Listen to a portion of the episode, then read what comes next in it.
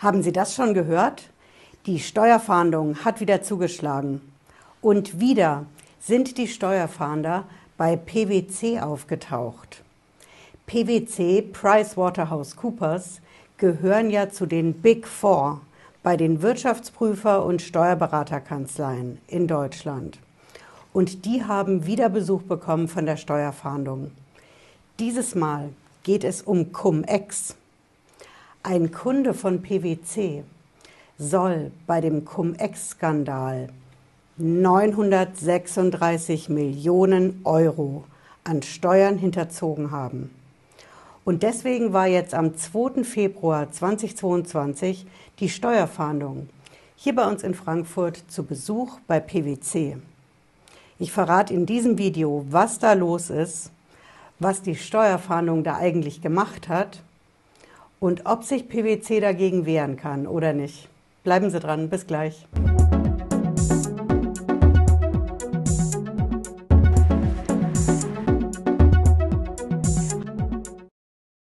Hallo und herzlich willkommen. Ich bin Patricia Lederer, ich bin Rechtsanwältin in der Frankfurter Steuerrechtskanzlei TexPro GmbH. Was ist denn da schon wieder los?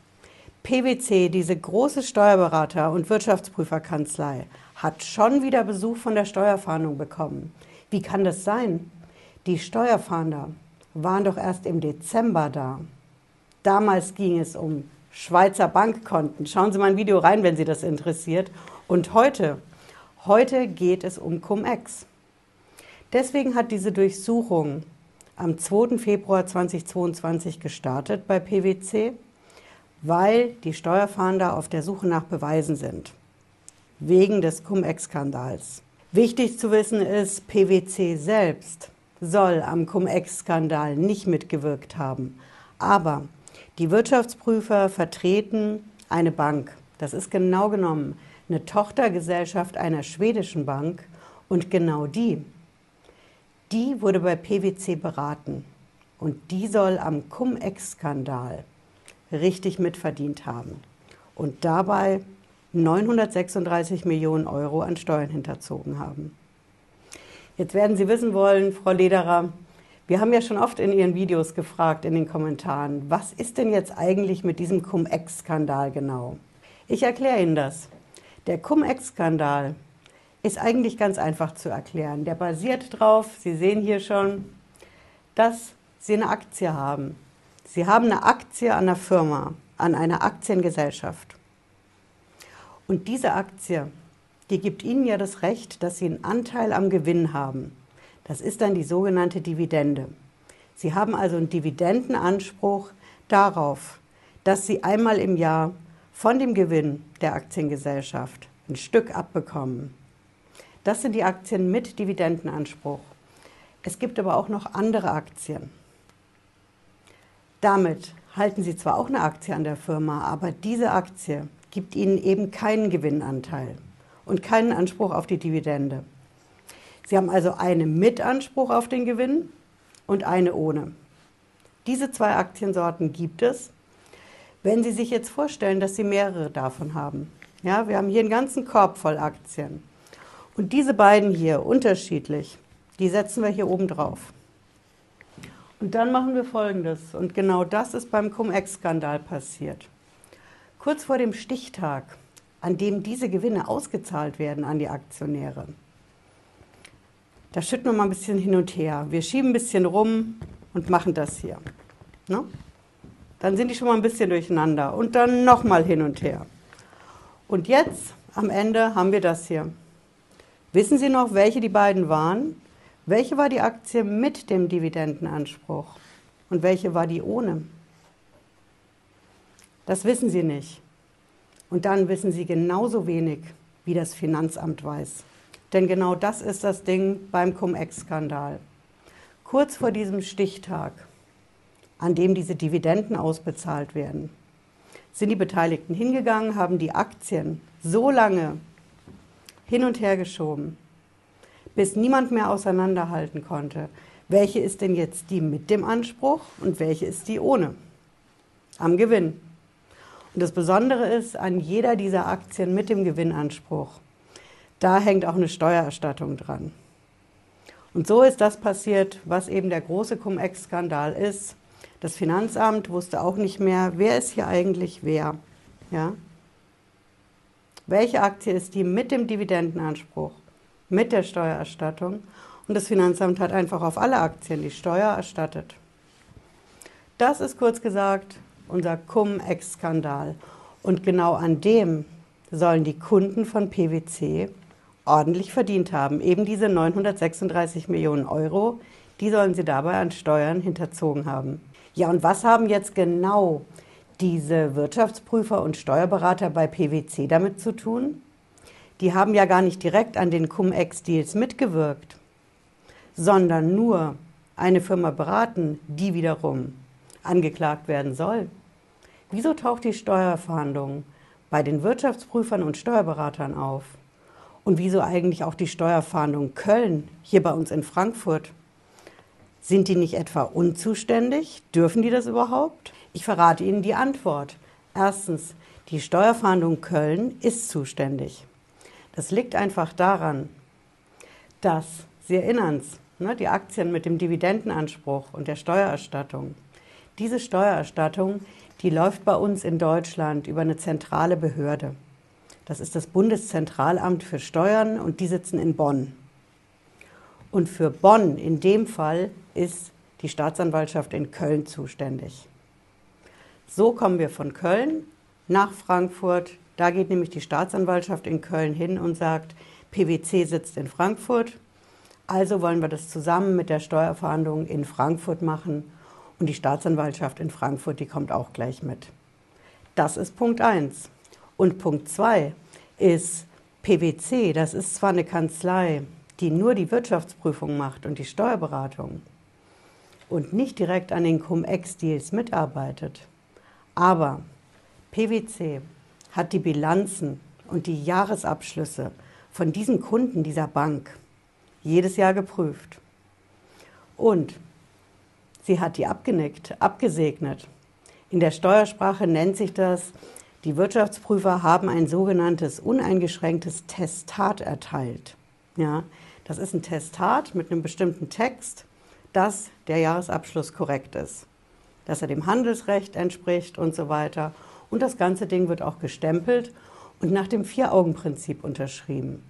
Und genau das hat PwC bei seinem Kunden bei dieser Bank jedes Jahr gemacht. Da hätte, so argumentiert jetzt die Steuerfahndung, den Wirtschaftsprüfern ja eigentlich auffallen müssen, dass bei diesen Kunden Cum-Ex-Geschäfte gelaufen sind. Und genau weil denen das nicht aufgefallen ist, hat die Steuerfahndung gesagt, okay, wir schauen mal, ob die bei PwC das nicht doch wussten. Ja gut, Frau Lederer, werden Sie jetzt sagen, das kann ja sein dass die bei PwC das vielleicht hätten erkennen müssen. Aber wieso taucht dann gleich die Steuerfahndung auf? Steuerfahnder bei Wirtschaftsprüfern und Steuerberatern, die die Räume durchsuchen, die Dateien, die Dokumente und vielleicht sogar beschlagnahmen. Das ist doch völlig unverhältnismäßig. Wie kann sowas sein? Wie kann das passieren? Ich verrate Ihnen die Antwort. Die Steuerfahndung geht in einem solchen Fall als erstes hin und macht was Schriftliches. Ja, die schreiben an die Wirtschaftsprüfer und die Steuerberater und verlangen die Herausgabe von bestimmten Dokumenten. Papier, Dateien, die Steuerfahndung will diese Beweise haben. Und die fordern sie als erstes schriftlich ein. Wenn dann aber die Steuerberater, Wirtschaftsprüfer nicht so ganz kooperieren, wie sich die Steuerfahndung das vorstellt, wenn die Beamten den Eindruck haben, die mauern die rücken das nicht raus, was wir an Beweisen wollen, dann passiert eben das, was da jetzt geschehen ist. Und die Steuerfahndung besorgt sich den Durchsuchungsbeschluss und schaut sich in den Räumen der Wirtschaftsprüfer genau an, ob sie da Beweise finden. Und jetzt in dem Fall ist die Steuerfahndung ganz besonders interessiert an E-Mails, an Korrespondenz zwischen PwC und dem Kunden, eben dieser Bank über die Cum-Ex-Geschäfte. Und die Steuerfahndung argumentiert, PwC hat gemauert. Wir hatten den Eindruck, dass die nicht wirklich mit uns zusammenarbeiten, zulasten ihres Kunden. Und deswegen mussten wir uns da vor Ort mal direkt einen Eindruck verschaffen. Okay, und wie geht es jetzt weiter? Für PwC spricht ganz klar die Sache mit der Durchsuchung in der Steuerberaterkanzlei und in der Wirtschaftsprüferkanzlei. Denn an und für sich sind die Daten und die Dokumente da ja geschützt. Und PwC hatte gute Gründe, nicht alles an die Steuerfahndung rauszugeben. Jetzt werden Sie sagen, okay, die Steuerfahndung war ja jetzt da. Und Sie haben alles beschlagnahmt. Sie haben die Räume durchsucht, Computer, Papiere beschlagnahmt, Dateien. Jetzt können die doch gar nichts mehr dagegen machen, oder? Doch, das können sie. Denn selbst wenn die Steuerfahndung alles mitnimmt und beschlagnahmt, dann können sie sich dagegen wehren. Und genau das Recht hat PwC jetzt auch. Zwar hat die Steuerfahndung jetzt alles im Büro, kann sich in Ruhe die Computer und die Dateien anschauen, aber wenn sich PwC erfolgreich dagegen wehrt, dann darf die Steuerfahndung das, was sie bei der Durchsuchung mitgenommen, beschlagnahmt hat, nicht als Beweis verwenden. Das kann im späteren Prozess vor dem Gericht eine entscheidende Rolle spielen. Die Kunden, die PwC da vertritt, diese Bank, die hat ja schon angekündigt, gegen diese Sache vor Gericht zu ziehen. Und genau in diesem Gerichtsprozess, da spielen Beweise eine ganz entscheidende Rolle. Und wenn die Steuerfahndung Beweise hat, die sie nicht verwerten kann, dann greift, so nennen wir Juristen das, das sogenannte Beweisverwertungsverbot.